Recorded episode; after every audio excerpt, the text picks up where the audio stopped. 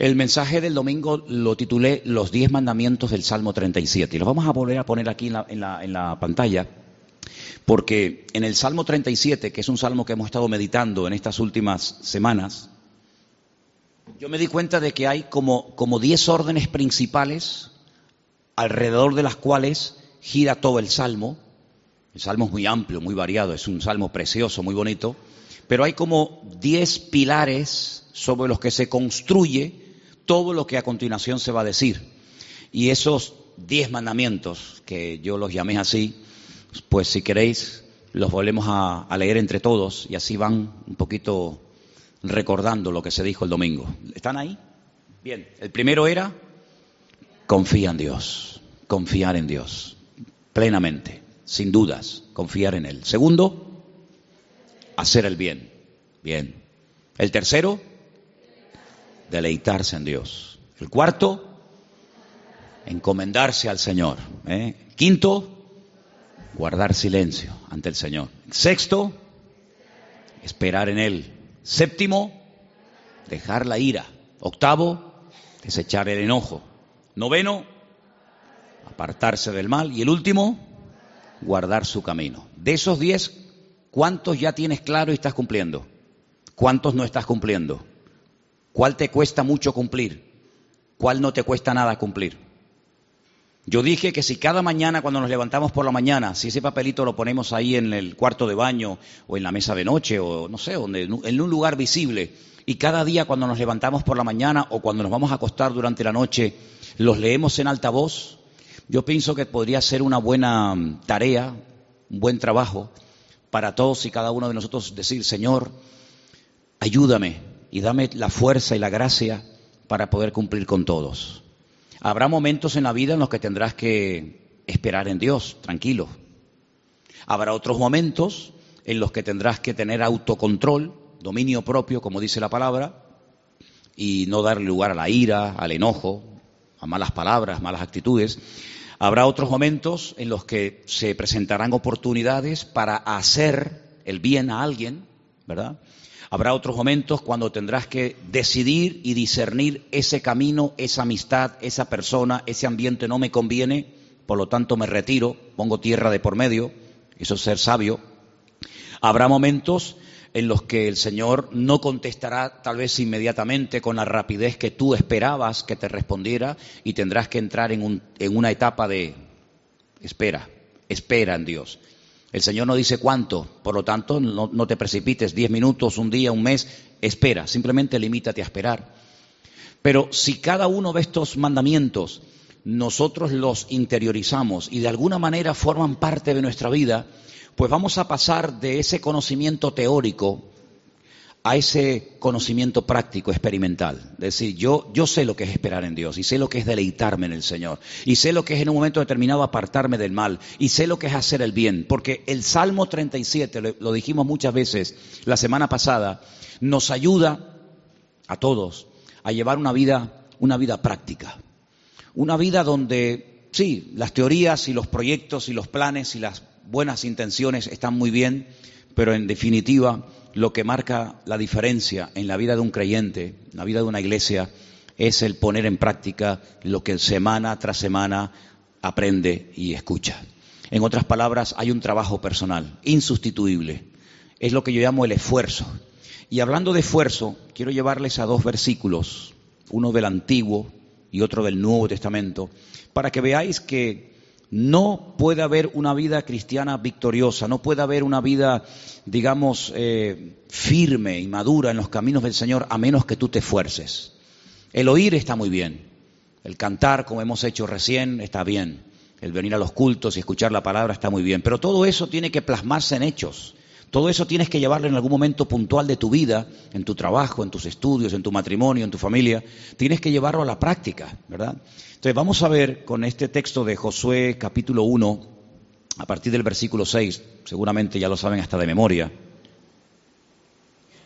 cómo el Señor le decía a este hombre, Josué, que fue el que sustituyó en el cargo a, a Moisés, nada más y nada menos, cómo lo animaba a tomar posesión de la tierra.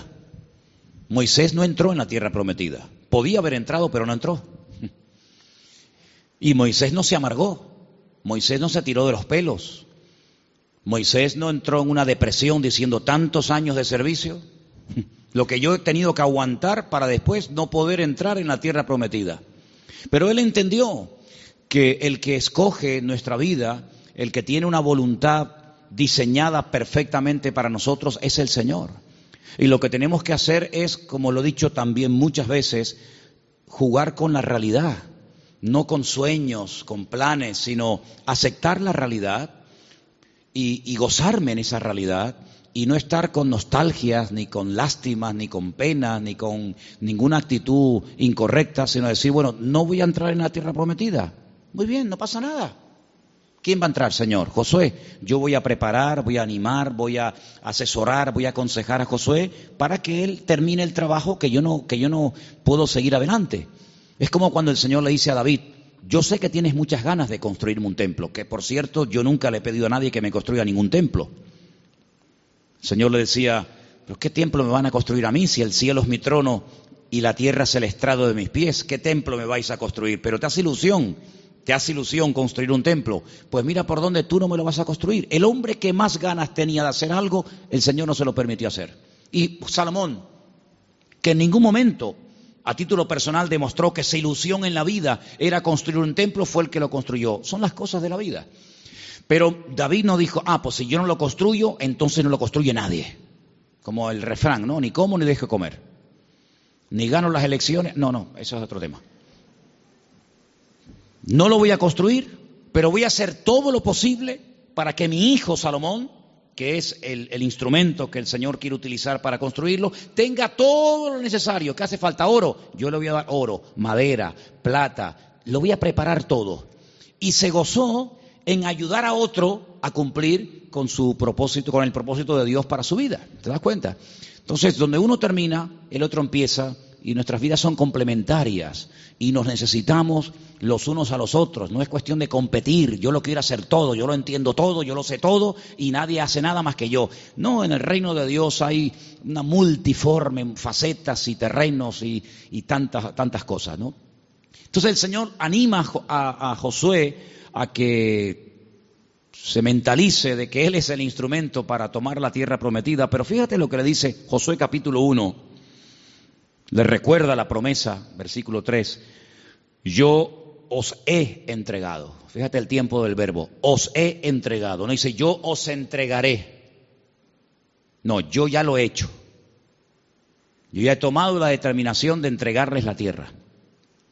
Como lo había dicho a Moisés, todo lugar que pisare la planta de vuestro pie. Y le dice desde dónde hasta dónde.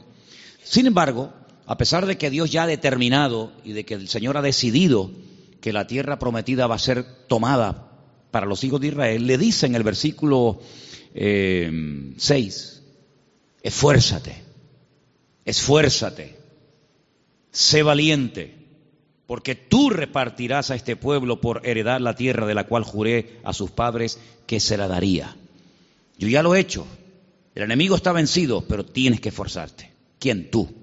Tú tienes que esforzarte, tú tienes que vencer la cobardía, el temor, el miedo, tienes que ser valiente. Vuelve otra vez en el versículo 7. Solamente esfuérzate, sé muy valiente para cuidar de hacer conforme a toda la ley que mi siervo Moisés te mandó. No te apartes de ella ni a diestra ni a siniestra, para que seas prosperado en todas las cosas que emprenda. Nunca, nunca se apartará de tu boca este libro de la ley, sino que de día y de noche meditarás en él para que guardes y hagas, eh, para que guardes y hagas conforme a todo lo que en él está escrito, porque entonces harás, harás prosperar tu camino y todo te saldrá bien. Mira que te mando que te esfuerces y que seas valiente. No temas ni desmayes, porque el Señor tu Dios estará contigo a donde quiera que vayas. Creo que hemos leído tres veces la palabra esfuérzate. Tres como mínimo. Esfuérzate, Josué, sé valiente, esfuérzate, solamente te digo que te esfuerces. en otras palabras, no iba a ser fácil, la conquista de Canaán no iba a ser fácil, era un país que estaba habitado, no era un país desértico, un país donde no había nadie, y claro, tomas posesión de la tierra. No, no, no, era un país que la gente no iba a querer irse de él. Había muchas, había siete, siete etnias, siete, entre comillas, naciones o pueblos que se creían propietarios de aquellas tierras. Al principio de los tiempos, si ustedes leen detenidamente el libro del Génesis, Dios repartió la tierra para que los seres humanos supieran dónde tenían que vivir. Pero el hombre en ese deseo de ir más allá de lo establecido por el Señor, no se conformó con, estar dentro de sus fronteras. Y los líos y los follones y los problemas y las guerras muchas veces se han eh, producido precisamente porque los pueblos querían ir más allá del lugar que les tocaba o que les pertenecía. ¿Y cuántas guerras se han hecho porque esta nación quiere tener el terreno de aquella y aquella y aquella? Y tengo salida por el mar por aquí, pero también quiero tener salida por el mar por allá. Y, si me tocaron montañas, quiero tener valles. Y si me tocaron valles, quiero tener montañas. Si me tocó el desierto. Entonces, los líos y muchas guerras se han comenzado, se han llevado a cabo cuando el hombre se extralimitó. El Señor le dijo a los filisteos, ustedes van a vivir aquí. Y le dijo a los moabitas, ustedes van a vivir aquí. Y le dijo a los egipcios, ustedes van a vivir aquí. Cuando el hombre acepta y acata el lugar donde tiene que estar, no hay problemas. Aprende a disfrutar, aprende a gozarte y si te falta algo a ti y lo tiene la otra nación, aprendan a convivir, hagan intercambios comerciales. Ustedes que producen patatas y aquellos que producen trigo, pues aprendan a comerciar los unos con los otros y no quieras tener las patatas, el trigo, las lechugas, los tomates y todo lo demás. Entonces cuando el Señor le dijo al pueblo de Israel que les daría una tierra, todo el mundo sabía, porque esto se corría y todo el mundo lo sabía, que esa tierra no era de los filisteos, los filisteos vinieron de la isla de Creta. Ese es el origen de los filisteos, de la isla de Creta. ¿Y por qué tienen que dejar la isla de Creta y marcharse a un país que no es de ellos? Cuando el Señor le dijo al pueblo de Israel, no ataques a los moabitas, no ataques a los amonitas, porque ellos tienen sus territorios, ellos son descendientes de Lot, sobrino de Abraham, por lo tanto no entren por ahí, no les quiten nada. Si tienen que pasar por su territorio, lo que consuman, páguenlo. Sin embargo, esas naciones que a veces no eran atacadas por el pueblo de Israel, ellos sí después atacaban al pueblo de Israel. Entonces hacía falta mucho valor y mucho coraje, mucha perseverancia y tenacidad para decir, no, esto Dios nos lo ha dado a nosotros. Y se van por las buenas, o tendremos que hacer la guerra. Y claro, lógicamente, después de haber estado 40 años, entre comillas, entre comillas, porque hubo momentos difíciles, en paz, ahora se acabó el tiempo de paz, se acabó el tiempo del maná, se acabó el tiempo de que golpeo las piedras y sale agua, y ahora llega el momento en el que hay que pelear y hay que luchar y hay que esforzarse, y entonces Josué, sé que tienes 84 años de edad, que no era un niño, tienes que forzarte, tienes que pelear, tienes que luchar. Y entonces vemos que a pesar de que el Señor estaba con él, se lo dice, yo estaré contigo, nadie te hará frente en todo lo de tu vida, tú esfuérzate. En otras palabras, haz tu parte. Si alguno piensa que esto era, bueno, porque era el Antiguo Testamento, como era el Antiguo Testamento, pues tenía que ser así. Vamos a ir a 2 de Timoteo capítulo 2 para que veáis cómo el esfuerzo, el esforzarte en las cosas del Señor, el pelear por el Señor, también forma parte de una vida normal hoy en día. Segundo de Timoteo, capítulo 2, del 1 al 3. Y dice así, tú pues, hijo mío, esfuérzate. ¿Eh? Las mismas palabras que le dijo el Señor a Josué, ahora el Señor, a través de Pablo, se las dice a Timoteo. Esfuérzate en la gracia que es en Cristo Jesús. Lo que has oído de mí, ante muchos testigos, esto encarga a hombres fieles que sean idóneos para enseñar a otros. Y dice, y tú sufre, sufre, sufre. ¿No, será una mala traducción? No, sufre. Hay momentos que tendrás que sufrir. ¿Sí? ¿Como cristianos? ¿Sí? ¿Alguien te enseñó lo contrario? Pues no, mi culpa, ¿eh? Si alguien te dijo lo contrario, te tomaron el pelo. Porque aquí la Biblia le dice el Señor a Timoteo, sufre penalidades como buen soldado de Jesucristo. Ay, amigo. Ninguno que milita se enreda en los negocios de la vida, a fin de agradar a aquel que lo tomó por soldado. También el que lucha como atleta no es coronado si no lucha legítimamente. Dice, considera, el perdón, el, el 6, el labrador para participar de los frutos debe trabajar primero. Considera lo que te digo y el Señor te dé entendimiento en todo. La palabra biná, es decir, un, un conocimiento experimental. Si tú tienes que aprender a experimentar en carne propia lo que yo te estoy diciendo así con palabras que aparentemente son muy fáciles, pero tú tienes que aprender a, a interiorizarlas y a practicarlas. Por lo tanto, vemos que Josué se tenía que esforzar para tomar posesión de una tierra física y Timoteo y todos los creyentes tienen que esforzarse para poder tomar posesión de las bendiciones que el Señor nos ha dado y a cada uno de nosotros. ¿Qué quiero decir con esto? Lo primero, que los cambios no se producen automáticamente. No es que, bueno, yo, yo soy ahora un carnal y mañana así me levanto y soy el hombre más espiritual de toda la historia de la cristiandad. No, eso es un trabajo, ¿eh? Es un trabajo, es un esfuerzo, es disciplina, es tenacidad, es constancia, es perseverancia. Eso es lo que dice la palabra.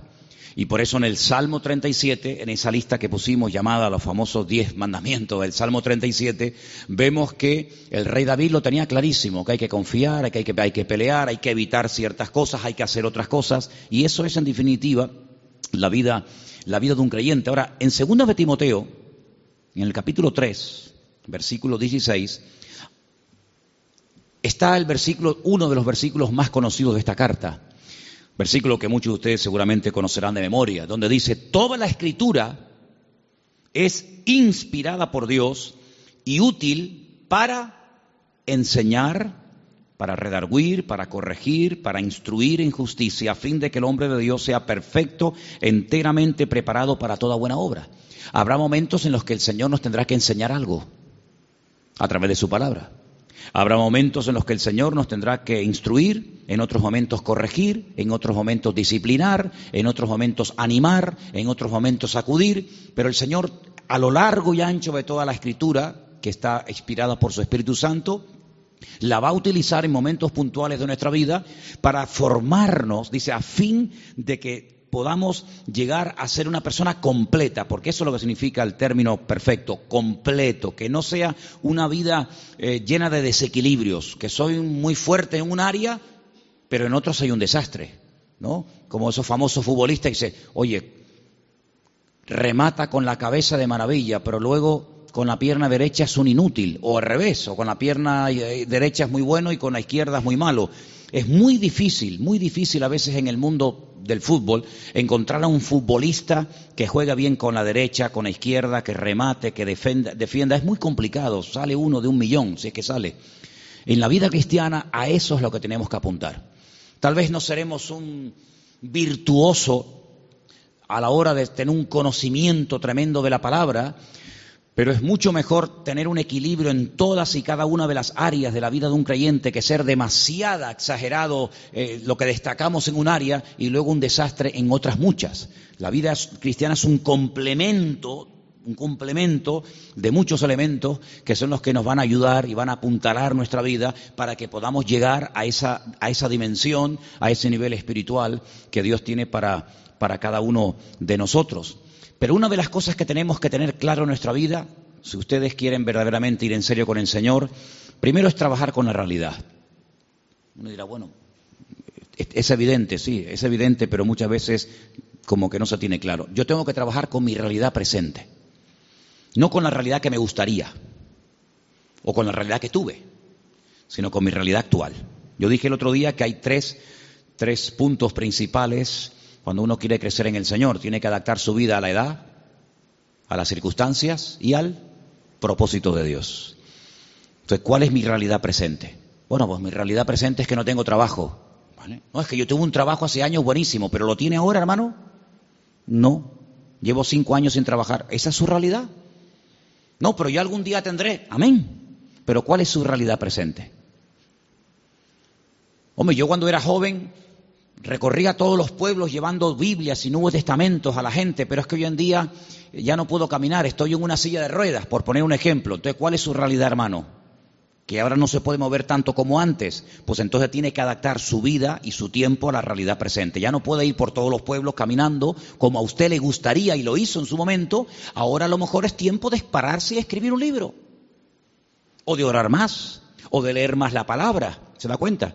Entonces, adaptar nuestra vida a la realidad y a las, y a las circunstancias. Hay algo muy importante que incluso el Señor no le retiró, fíjate lo que te voy a decir, el Señor no le retiró ni siquiera al pecador la capacidad de corregir sus errores.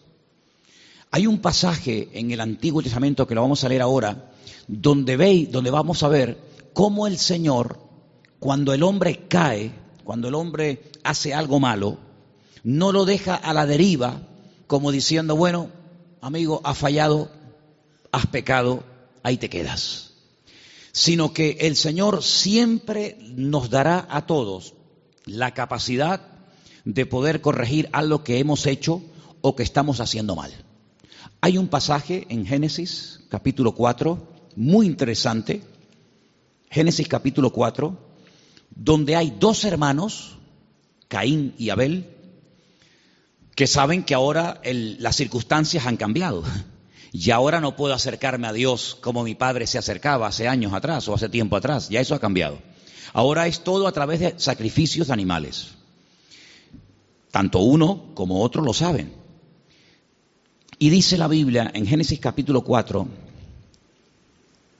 versículo 3, aconteció que andando el tiempo, es una expresión muy interesante porque el tiempo no anda, ¿no? Pero es una expresión, andando el tiempo, Caín trajo del fruto de la tierra una ofrenda al Señor. Es decir, no se convirtió en un ateo, en un agnóstico, no quiero saber nada de Dios. No, no, no, no, cuidado. Él era creyente. Caín era creyente. Un mal creyente, pero era creyente. incluso dispuesto a ofrendar, pero no según lo establecido. Fijaros que dice que trajo del fruto de la tierra una ofrenda al Señor. Y el Señor en ningún momento había enseñado tal cosa. Entonces dice que Abel también de los primogénitos de sus ovejas, de lo más gordo, trajo una ofrenda al Señor. Los dos ofrendaron, uno de la tierra y otro del ganado. Y el Señor miró con agrado a Abel y a la ofrenda. Primero al que la ofrece y después lo que ofrece. Las dos cosas las mira el Señor. Es interesante, hago un paréntesis, porque hay un momento en el que el Señor le dice a un hombre llamado Cornelio que ha oído sus oraciones y ha visto las ofrendas y las limosnas que da. Pero primero menciona a la persona, no lo que hace. Y aquí vemos que el Señor dice que eh, le agradó lo que hizo Abel y también le agradó la ofrenda que trajo. Sigo. Pero no miró con agrado a Caín ni a la ofrenda suya. Es interesante, ¿no? La ofrenda y, y Abel lo, le agradó al Señor, pero Caín y la ofrenda de Abel como que no. Si seguimos leyendo el pasaje, que lo vamos a hacer a continuación, Vemos que el Señor no le dice nada a Abel, no le habla, no le dice, muy bien, Abel, muy bien, bien, estás haciendo las cosas correctamente. No, sino más bien le habla al que lo está haciendo mal. Es curioso esto, ¿verdad? Porque a veces decimos que el Señor no me, no me habla. Eso quiere decir que no te tiene que decir nada. Porque si tuviera que decirte algo, ya te lo habría dicho. Entonces no te pongas nervioso si el Señor no te dice algo concreto. Porque en esta ocasión vamos a ver que el Señor a quien le habla es al que está haciendo las cosas mal. Y le dice en el versículo 6, entonces el Señor le dijo a Caín, ¿por qué te has ensañado y por qué ha decaído tu semblante? Interesante, ¿no? Si bien hicieres, no serás enaltecido. Aquí hay una clave. Esto es un principio del reino. El que hace las cosas bien será bendecido. El que se humilla será enaltecido. Eh, será exaltado. Y el que se exalta será humillado. Dice, si hicieres las cosas bien, no serás enaltecido. Y si no hicieres bien, el pecado está a la puerta. Con todo eso, a ti será tu deseo y tú te enseñorarás de él. Es decir, has hecho las cosas mal, te has presentado a tu manera con tu ofrenda de la tierra delante de mí, no es lo que a mí me agrada. Claro, ves que no hay respaldo, no hay bendición, pero, pero estás a tiempo. Si haces las cosas bien, yo te voy a exaltar, yo te voy a bendecir como a tu hermano Abel. Pues no hizo caso. No hay un versículo que dice, si oyereis hoy su voz. ¿Cómo sigue? no endurezcáis vuestros corazones. El Señor te está hablando, Caín. Oye, qué privilegio que el Señor, a pesar de la caída, a pesar de la desobediencia, aún siga hablando con voz audible, porque no había Biblia, ¿eh? Lo sabemos. No había Biblia, no estaba la ley, no estaban los salmos escritos. El Señor aún hablaba audiblemente. Oye, que, que a pesar de, lo que habéis hecho, a pesar del pecado, a pesar de que sigues haciendo las cosas mal, aún el Señor sigue hablando. Y en vez de valorar eso, te enfadas y, engañas a tu hermano de que quieres sal, salir al campo a dar un paseo con él. El otro se fía del hermano, no duda en ningún momento de su hermano y cuando se da cuenta, ¡pum!, se levanta contra él y lo mata. Y el Señor le vuelve otra vez a hablar a Caín, la segunda vez que le habla. Y le dice, Caín, ¿dónde está tu hermano? Como diciendo, Caín, ¿qué pasa? Y dice, ¿y yo qué sé dónde está mi hermano? ¿Soy yo acaso guarda de mi hermano? Tremendo, ¿no? Es tremendo. Sí, ni oyendo la voz audible del Señor entra en razón. Entonces, hermano, vemos que el Señor dotó al hombre de la capacidad de poder discernir lo que se llama la conciencia. El hombre, el hombre tiene la capacidad, es uno de los atributos que Dios le puso en el corazón al hombre, cuando dice el Eclesiastés que Dios puso eternidad en el corazón de los hombres, de recapacitar y de reconocer, no estoy haciendo las cosas bien. Y puede ser la persona más rebelde, más desobediente, más atea, más arrogante y soberbia de la tierra. Siempre habrá un pequeño resquicio en su alma y en su corazón, tal vez a solas, a solas en la noche, cuando piensa o cuando duerme, o yo qué sé, en el que podrá darse cuenta de que no estoy haciendo las cosas bien. Bueno, pues eso es lo que el hombre debe de utilizar para volver en sí, como aquel hijo de la historia del hijo pródigo, y dice que volvió en sí. Nadie le predicó. El padre no mandó un mensajero para que zarandeara al hijo. No vino un predicador, no vino un profeta, no fue en un culto, no fue en una campaña evangelística, no fue en un programa de radio, sino dice que volvió en sí. Algo que estaba en él dormido se despertó y dice, estoy obrando mal. Lo estoy haciendo al revés y por eso me va la vida como me va. Entonces, hermanos, vemos en la palabra el esfuerzo, el esfuerzo en el creyente, pero si en algún momento determinado nos desviamos, caemos, nos alejamos, nos enfriamos o nos distanciamos, aún a pesar de eso, el Señor siempre tocará nuestros corazones para que retornemos a Él, porque el Señor es amplio en perdonar y Él lo que quiere siempre es bendecir y restaurar a la persona. ¿Cuántos dicen amén? Pero tenemos que saber reaccionar correctamente. El problema es que muchas veces no sabemos cómo actuar ante lo que nos está pasando. Y entonces a veces comenzamos a tratar de cambiar o de corregir o de restaurar nuestra vida desde eh, conceptos equivocados. Y cuando partimos de una, de una premisa, de un, de un punto de equivocación o de mentira, todo lo que construyamos se nos viene abajo. Tenemos que aprender a arrepentirnos. Tenemos que aprender a ser restaurados. No es tocar un botón. El otro día me decía un hermano, hermano, ¿tú no crees que sería bueno en la página web de la iglesia poner la oración de fe? Y yo le dije, ¿cuál es la oración de fe? Y me dice esa oración donde dice, eh, Señor, te pido perdón por mis pecados y acepto a Cristo, ¿no? ¿Sabéis? ¿No? Y tal. Y digo, ¿Y tú crees sinceramente que una persona que entre en la página web y haga esa oración ya es salvo? Mm, dice, bueno, mm, no sé. Digo, mira, en la mayoría de las, de las ocasiones en las que una persona hace esa oración, si esa persona verdaderamente después no, no tiene una, una, una constancia en el Señor, es simplemente una oración que se ha hecho. La conversión no es repetir una oración en altavoz. De hecho, si ustedes tienen algún texto que me puedan mostrar, yo estoy abierto a ser corregido. Pero me gustaría encontrar en algún momento en la Biblia cómo se convertía la gente. ¿Cómo se convertía la gente en la Biblia? El Señor nos decía, a ver, ¿cuántos quieren aceptarme? ¿Cuántos quieren aceptarme a mí? Levanten la mano, repitan conmigo, Señor Jesús, Señor Jesús. Señor no hacía eso. Por ejemplo, ¿cómo se hacía en la Biblia?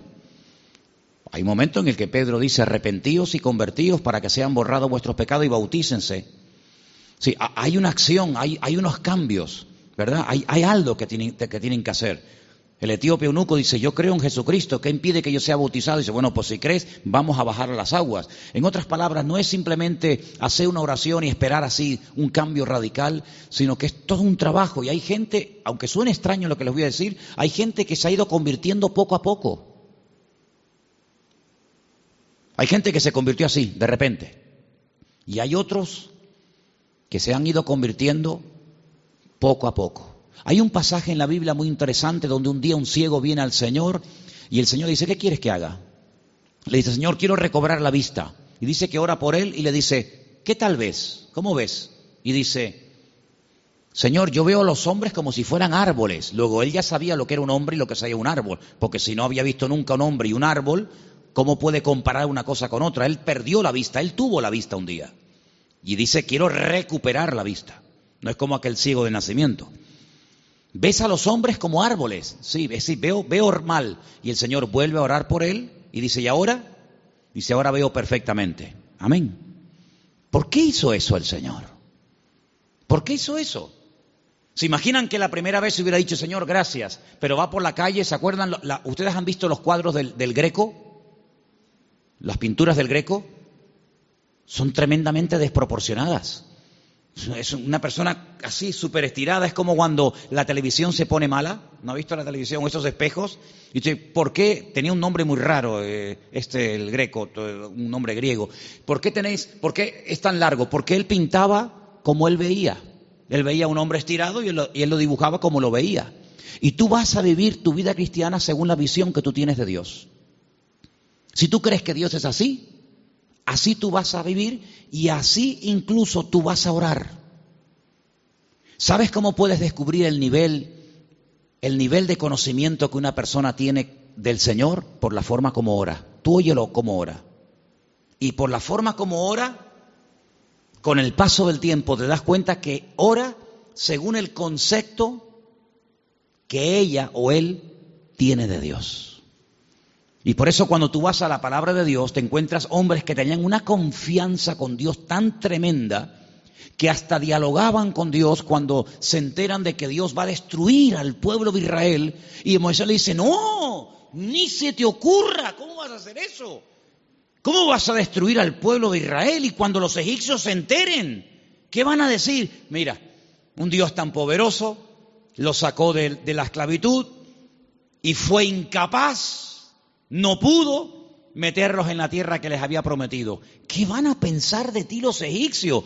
No, no, no hagas eso. Lean la, la conversación de Moisés con el Señor. No hagas eso. Te propongo algo, mátame a mí si quieres. Me matas a mí, pero al pueblo no lo toques. Porque tu, tu nombre, tu fama, tu prestigio puede quedar tocado. Es increíble. Pero el nivel que tenía de comunión Moisés con el Señor, evidentemente no todo el mundo lo tenía. Fíjate que en el Nuevo Testamento hay una persona que ve al Señor cara a cara, lo ve y le dice, si puedes hacer algo por mi hijo, ¿cómo que si puedo hacer algo por tu hijo? ¿Será si tú puedes creer? Porque había menguado en cuanto a la fe, había llevado su hijo a los discípulos, los discípulos no habían hecho nada según él, y automáticamente se lleva una desilusión. Y entonces cuando ve venir al Señor, como él no tiene claro quién es 100% el Señor, le dice, si puedes hacer algo, porque si los discípulos me fallaron y los discípulos son un reflejo de su maestro, pues lo más probable es que el maestro tampoco pueda hacer nada. Entonces, si puedes hacer algo, y ahí hay una corrección.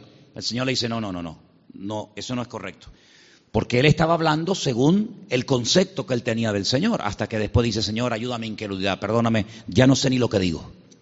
Entonces, cuando uno va a la palabra de Dios, uno encuentra que una de las cosas que el Señor quiere que tengamos claro es que nuestro Dios es un Dios que quiere gozarse en nuestra restauración, en nuestra bendición y quiere vernos gozosos y quiere vernos bendecidos. ¿Cuántos dicen amén? Esto no es una lotería, hermanos bueno, si el Señor me puede echar una manita. A veces ha habido gente que ha venido aquí y te dicen, bueno, yo lo que quiero es que el Señor me eche una mano. ¿Cómo que le eche una mano?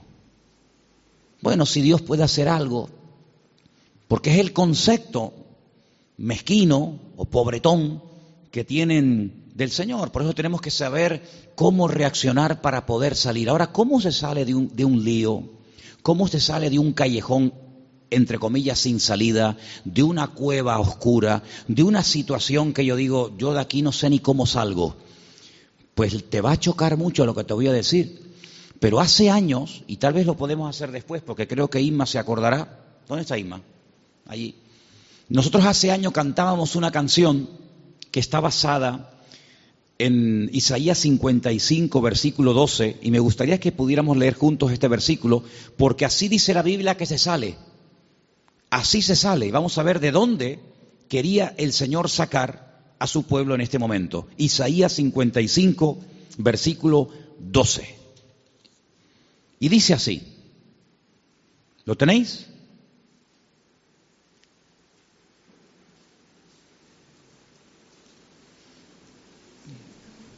Ahí está, ¿no? ¿Lo leemos juntos? Porque con alegría saldréis y con paz seréis vueltos. Los montes y los collados levantarán canción delante de vosotros y todos los árboles del campo darán palmadas de aplauso. ¿Esto qué es literal? Si usted va ahí ahora por el monte de las Mercedes y va a encontrar los árboles así. Hermano, yo fui al monte, fui a orar y no vi los árboles aplaudir.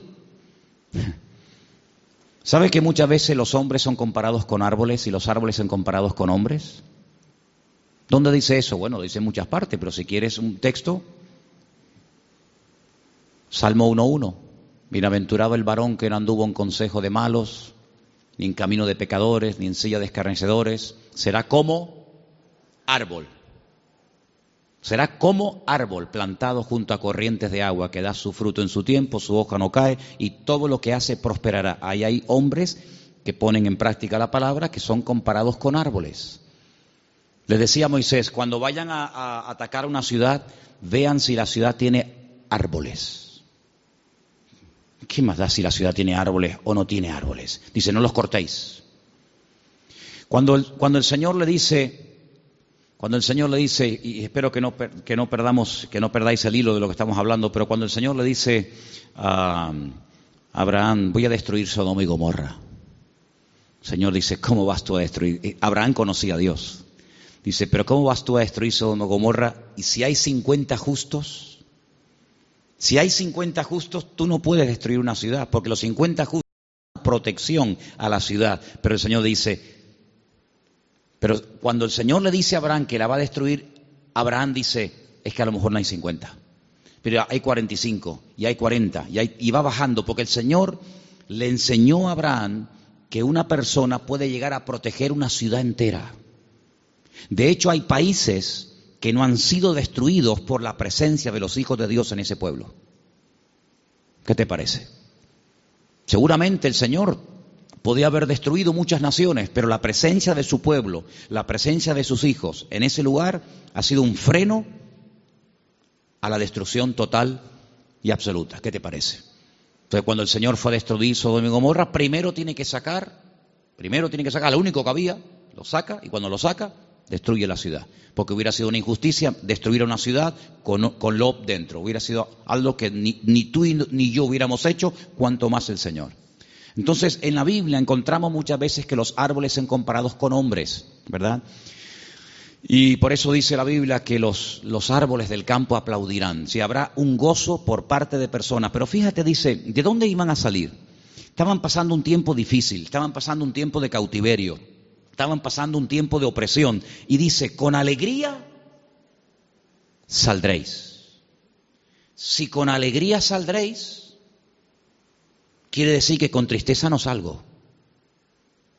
¿Sí o no?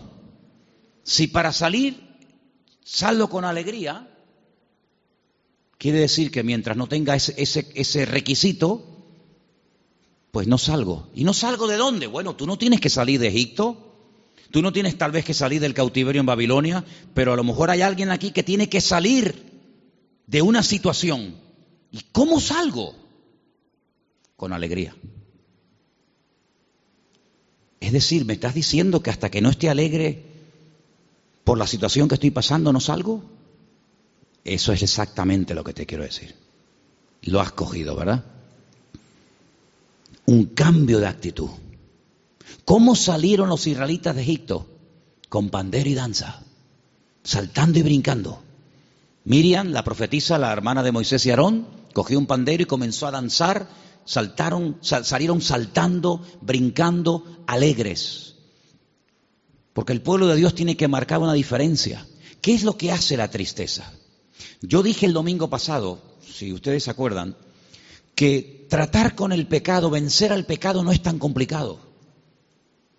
Si tú cometes un pecado, pides perdón, te arrepientes de verdad delante del Señor, Dios te perdona y olvida. Pero las secuelas, las consecuencias, a veces pueden llevar años. Y es ahí donde el diablo se hace fuerte. No en el pecado, porque el pecado lo has confesado, Dios te ha perdonado, Dios no se acuerda de lo que estás diciendo, pero todavía en tu mente juegan las malas pasadas de tus errores, de tus fracasos. ¿No dice el apóstol Pablo que hay dos tipos de tristeza en el mundo? Lo dice a los Corintios. Dice, hermano, la tristeza según el mundo produce muerte, pero la tristeza según Dios produce restauración. En otras palabras, cuando estoy triste, busco a Dios. Cuando busco a Dios, soy restaurado. Cuando busco al Señor y soy restaurado, automáticamente veo la vida desde un punto de vista diferente y comienzo a experimentar el gozo de la salvación en medio del pozo, en medio de Egipto, en medio de la opresión, en medio de la enfermedad. Y entonces dice que se produce una liberación. Con alegría saldréis, seréis, seréis, seréis guiados con paz. Y es una actitud que yo tengo que decidir querer tenerla, porque la tristeza, hermano, mata la fe. La tristeza no te deja pensar con claridad. La tristeza te mete en una cueva y te cierra todas las puertas, te, tapa todos los agujeros y, no ves salida por ninguna parte. Y por eso eh, el, libro de Isaías dice que el pueblo de Dios tiene que aprender a, a salir con alegría. Tómate esta palabra esta noche. Yo voy a salir con alegría de esta situación. ¿Cuántos dicen amén? Hermanos, ¿cómo salió José de la cárcel? Amargado, que yo te, que yo te interprete los sueños, yo no interprete los sueños a nadie. No, salió con gozo. Cuando los hermanos vinieron, estaban peor los hermanos, estaban peor sus hermanos que él, que había estado en, en, opresión. Pero él dice, todo esto que aparentemente ha sido una tragedia, todo esto que ha sido aparentemente un desastre, todo esto lo permitió el Señor. Porque al fin y al cabo todos tenemos que venir a Egipto. Yo llegué el primero, ustedes llegaron después pero todo ha estado en todo momento controlado y dirigido por nuestro Dios. ¿Cuántos dicen amén? ¿Por qué a veces Dios permite, por qué a veces Dios permite que, que, tengamos fracasos o que las cosas no salgan como yo esperaba? Por una sencilla razón, porque es el mejor antídoto para vencer el ego. Cuando algo te sale mal, tienes que reconocer que somos seres imperfectos, que dependemos del Señor absolutamente para todo y el ego es golpeado y es ahí donde Dios puede comenzar a hacer una obra tremenda en la vida de todos y cada uno de nosotros. Pero lo importante es que yo nunca me desconecte de la realidad en la cual ahora el Señor está tratando con mi vida. El domingo pasado, cuando, cuando terminó el culto, mm, le compartí a unas, a unas hermanas que se me olvidó decir algo que incluso lo tenía anotado y no sé por qué se me pasó y no lo, y no lo dije, pero creo que el Señor quiere que lo diga hoy. Porque estamos hablando acerca de cómo salir de situaciones. Estamos hablando de interiorizar y poner en práctica verdades y principios bíblicos. Y hay algo que es fundamental para poder aceptar la realidad y para poder comenzar a ser tratado y bendecido por el Señor. Y quiero llevarles al último texto, y está en Génesis. Volvamos a Génesis, capítulo 3. Capítulo 1 es la creación, también el capítulo 2 nos habla acerca de la creación, cómo Dios va poniendo todo en su sitio, todo en orden, pero cuando llegamos al capítulo 3, amigo, todo cambia, la ruina. El hombre peca, el hombre desobedece, el hombre se desconecta de Dios y ahí empiezan unas conversaciones muy interesantes que yo creo desde mi punto de vista que todo lo que Dios habló con Adán y lo que Adán seguramente le contestó al Señor, todo no está ahí, pero lo que el Señor quiere que sepamos sí está ahí. Y hay un momento en el que el Señor en el capítulo 3 le dice a Adán, recién acaba de pecar, recién acaba de desobedecer al Señor. Y entonces el Señor le dice en el capítulo 3, versículo 11, Dios le dijo, ¿quién te enseñó que estabas desnudo? No espera que le responda, le hace otra pregunta y le dice, ¿has comido del árbol que yo te mandé que no comieses? Como diciendo el Señor, si tú te has dado cuenta de que estás desnudo, sin argumentos, ¿no será que habrás comido del árbol? Se lo está diciendo de una forma indirecta. Y ahora mira la respuesta del hombre. Es decir, Dios ya le está diciendo que Él sabe la razón. Él sabe por qué te sientes mal. Él sabe por qué te escondes. Él sabe por qué huyes de mí. ¿No será que habrás comido del árbol? Te lo está diciendo. Y le dice a Adán. Entonces, perdón, el hombre dice, la mujer, la mujer que me diste por compañera me dio del árbol y yo comí. Es decir, que si no me la hubieras dado, yo no hubiera comido. ¿Te das cuenta? A veces cuando uno lee estos textos tan aparentemente sencillos, uno dice, bueno, tiene razón, ¿no? La mujer peca, llega y le ofrece el fruto a, su marido, el marido peca, y entonces el marido dice, bueno, aquí hay, aquí hay una transmisión. Yo no fui al árbol y pequé, la que fue fue ella. Yo estaba haciendo otras cosas.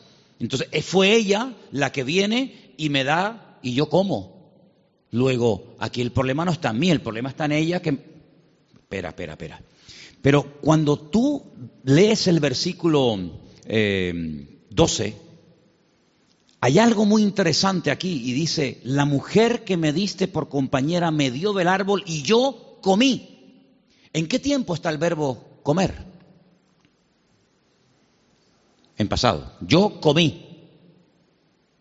¿Sabes que el otro día estaba leyendo este texto y lo comparé con un libros y comentarios y no dice yo comí?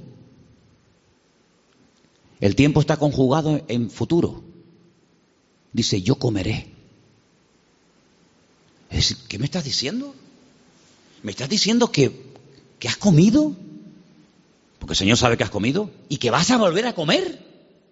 Eso es lo que tú me estás diciendo. Porque es como una desfachatez, ¿no? Como diciendo, mira, lo hice y lo volveré a hacer. No, no, no van por ahí, no van por ahí los tiros. ¿Por qué el Señor trata con Adán y lo restaura y le da una salida? Porque el Señor le dio una salida, ¿sí o no? Lo primero hay que tomar medidas. Aquí ya no puedes estar. Este ya no es tu terreno. Ya no cumple los requisitos para poder seguir en este nivel. Vamos a bajarte de nivel. Tienes que salir del jardín del Edén. Yo me encargaré de que no vuelvas vas a vivir fuera del jardín del Edén, pero puedes seguir teniendo comunión conmigo, podemos seguir hablando, podemos seguir teniendo relación, pero ahora será de una forma diferente y establece, como ya sabéis, el tema de sacrificio. Pero ¿por qué le dice a Adán, yo comeré? Porque Adán lo que le está diciendo al Señor, de una forma indirecta y directa, he perdido el control. Lo volveré a hacer otra vez. Entonces, cuando tú reconoces que ya has perdido el control, cuando tú reconoces que hay algo que se ha apoderado de ti, que ha hecho que comieras y que volverás a comer, y tú lo reconoces, es cuando el Señor dice, entonces vamos a solucionar este tema. Hermano, mientras nosotros nos sentamos fuertes en nosotros mismos, eso que se dice tanto en el mundo, tienes que conocerte a ti mismo, lo que enseñan las famosas religiones, el budismo, la nueva era, etcétera, que somos poderosos, que lo que tenemos que descubrirnos a nosotros mismos, que tenemos un potencial tremendo dentro de nosotros, que lo que tenemos que hacer es una introspección y descubrir nuestro poder y nuestra sabiduría, no vamos a ninguna parte. Sino que tenemos que llegar a un punto, y la primera bienaventuranza del Sermón del Monte, el Señor dijo, bienaventurados los pobres en espíritu. Y usted dice, ¿y eso qué es? Los que reconocen su bancarrota, su miseria, espiritualmente hablando. Los que reconocen que pequé y volveré a pecar, Señor. Porque aunque te prometa que no lo voy a hacer, lo voy a volver a hacer a menos que tú me des la fuerza para superar el pecado. Y por eso dice la Biblia, y mayor es el que ahora va a estar dentro de ti que el que viene contra ti. Luego va a venir otra vez a tentarte. Es decir, la capacitación no nace de nosotros mismos, sino que la capacitación viene de lo alto. El mismo apóstol Pablo dijo, no es que nosotros seamos ministros competentes, sino que Él, el Señor, nos ha hecho ministros competentes del, nuevo pacto del Evangelio.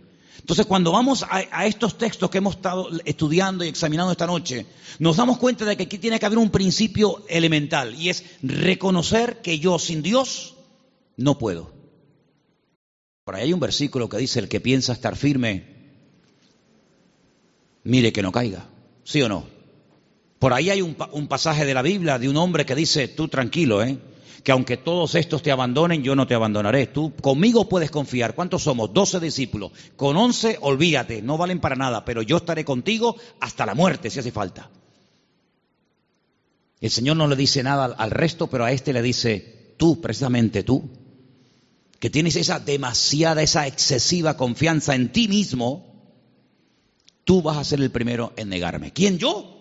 Yo nunca te negaré. Le lleva la contraria al Señor, pero, pero ¿cómo se le puede llevar la contraria al Señor? ¿Eh? Demasiada confianza en ti mismo.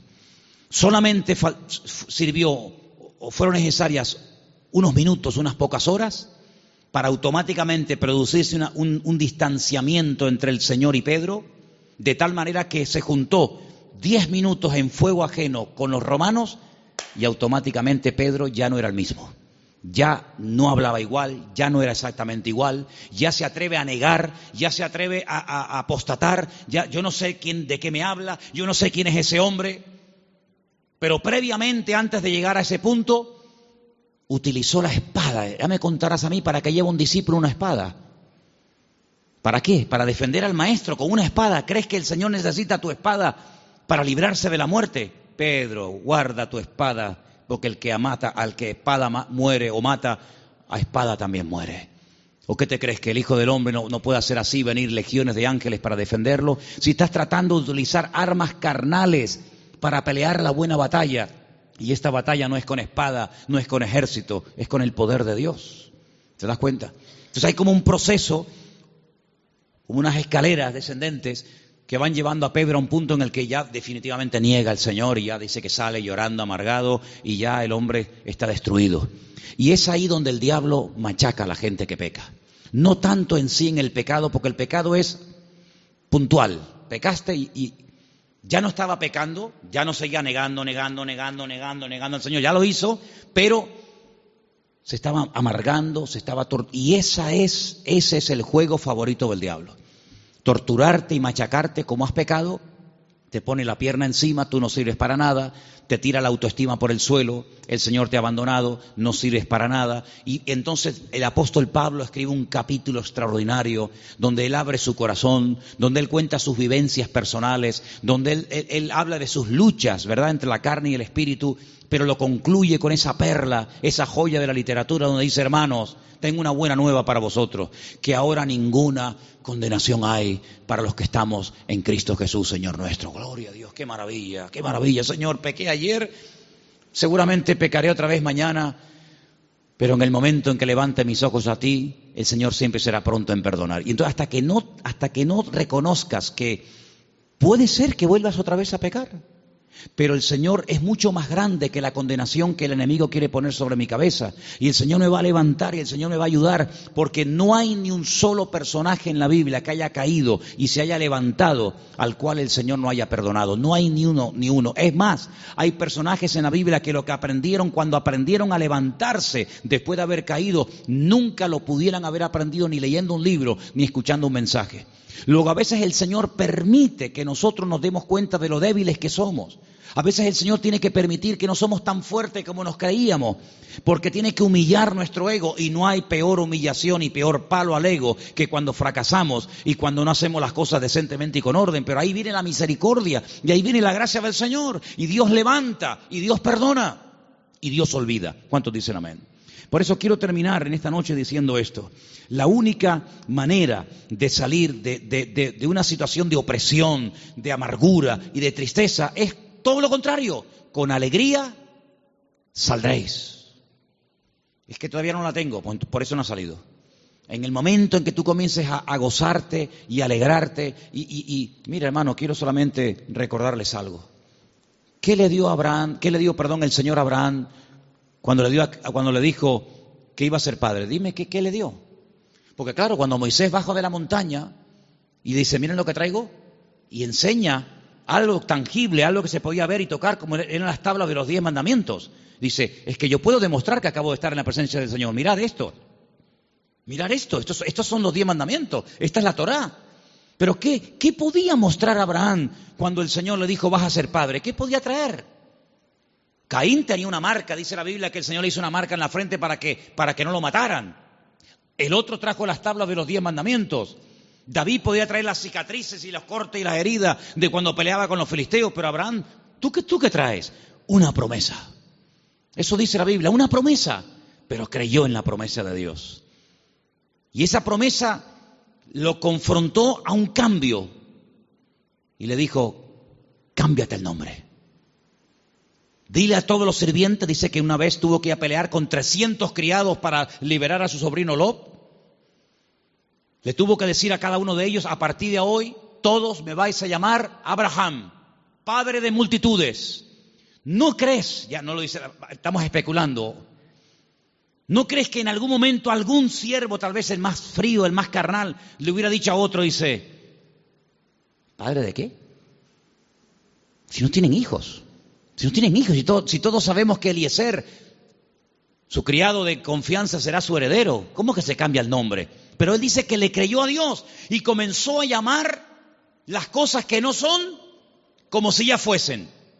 Y se gozaba contando las estrellas y la arena y la arena del desierto diciendo, "Así será mi descendencia." ¿Y quién te ha dicho a ti todo eso? Dios me lo ha dicho. Y él comenzó a, a gozarse y él comenzó a alegrarse. Dice que se gozó tanto, fíjate lo que dice el Señor Jesucristo.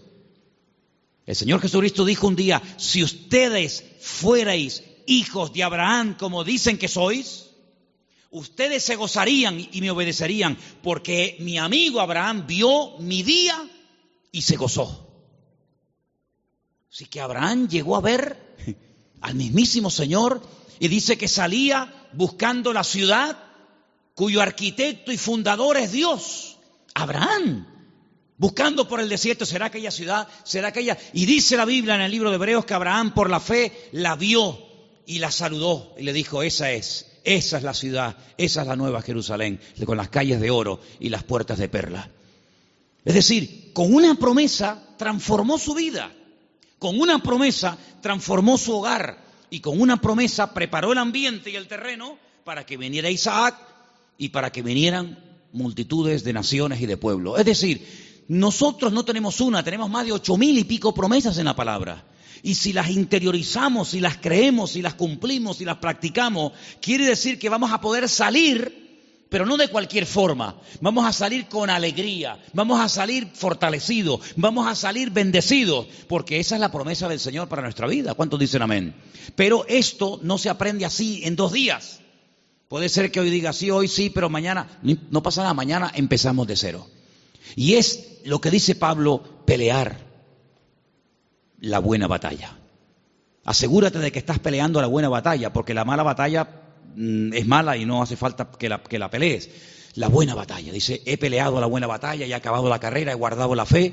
Entonces, cuando tú estás adaptándote a, a las circunstancias presentes, a la realidad que tienes ahora, no la que tenías o la que te gustaría tener, eso no, la de ahora, y ahí empiezas a trabajar el gozo, ahí empiezas a trabajar la alegría, ahí empiezas a dejarte tratar por el Señor, pues entonces vas a elevar tu vida, vas a madurar en el Señor y vas a comenzar a decirle gracias a Dios por todo, porque veo que todo está saliendo conforme al plan de Dios. Hay un salmo que dice que Dios no es injusto. Y si Dios no es injusto, si Dios es bueno, todo lo que hace en mi vida lo hace bien y lo hace justamente. ¿Cuántos dicen amén? Cerramos los ojos y oramos. Yo no sé cuánto tiempo he estado compartiendo. Después a lo mejor en internet podéis ver el tiempo, 40 minutos, media hora, no tengo ni idea. Nunca miro el reloj, pocas veces miro el reloj cuando comparto. Pero ¿sabes qué? Si este mensaje ha servido, esta enseñanza ha servido para que comiences a reestructurar tu vida y a tomar decisiones y a practicar verdades, ha sido un tiempo bien invertido. Si simplemente ha sido un mensaje más que vas a olvidar dentro de cuatro o cinco días y dentro de cuatro o cinco días se compartirá otra cosa, hemos perdido el tiempo. Pero yo quiero que le pidamos al Señor en esta noche, Señor, ayúdame a recordar. Y si tienen que volver a escuchar este mensaje, viéndolo otra vez detenidamente, tranquilamente, en casa, en el ordenador, en el móvil o donde sea, para volver otra vez a recordar, hazlo, hazlo. Pero Señor, te pedimos que tú nos des capacidad de poder retener, de poder aprender y practicar lo, lo, que oímos, Señor, y lo que aprendemos cada semana. Son tantas las cosas, tantos los cambios que se tienen que producir en nuestras vidas, pero tu palabra dice que todo lo podemos en Cristo porque Él nos fortalece. Y queremos que tú fortalezcas nuestra vida. Queremos que tú nos ayudes a aprender, a, a crecer, a madurar, a, a, lo que tengamos que hacer, Señor, ayúdanos y capacítanos. No confiamos en nosotros mismos, en nuestra propia fuerza, no confiamos en ella, Señor. Vana es la ayuda del hombre. No se goce el valiente en su valentía, ni el sabio en su sabiduría. Si alguien se tiene que gozar, que se goce en conocerme y en entenderme. Y eso es lo que queremos, Señor, conocerte. Porque conociéndote vamos a poder vivir vidas victoriosas y vidas bendecidas. Señor, gracias por tu palabra que semana tras semana como martillo golpea, golpea el corazón. Y a través de ella tú vas iluminando nuestro camino. Ayúdanos, Señor, a, mejorar, a crecer, a madurar, a ir dejando atrás imperfecciones y debilidades y a ir cada día madurando y avanzando paso a paso. Y gracias te damos porque nos podemos gozar, aunque no lo hayamos alcanzado, pero podemos gozarnos por fe de que en el Señor la victoria es mía. Aleluya. Y por fe anticipamos que nuestra vida será una vida próspera y bendecida y alegre y que el mundo lo verá y podremos compartir lo aprendido con otras vidas, porque así tú lo deseas, Señor. Ponemos nuestra vida en tus manos y te damos gracias por tu palabra en esta noche, en el nombre bendito de Jesús. Amén amén.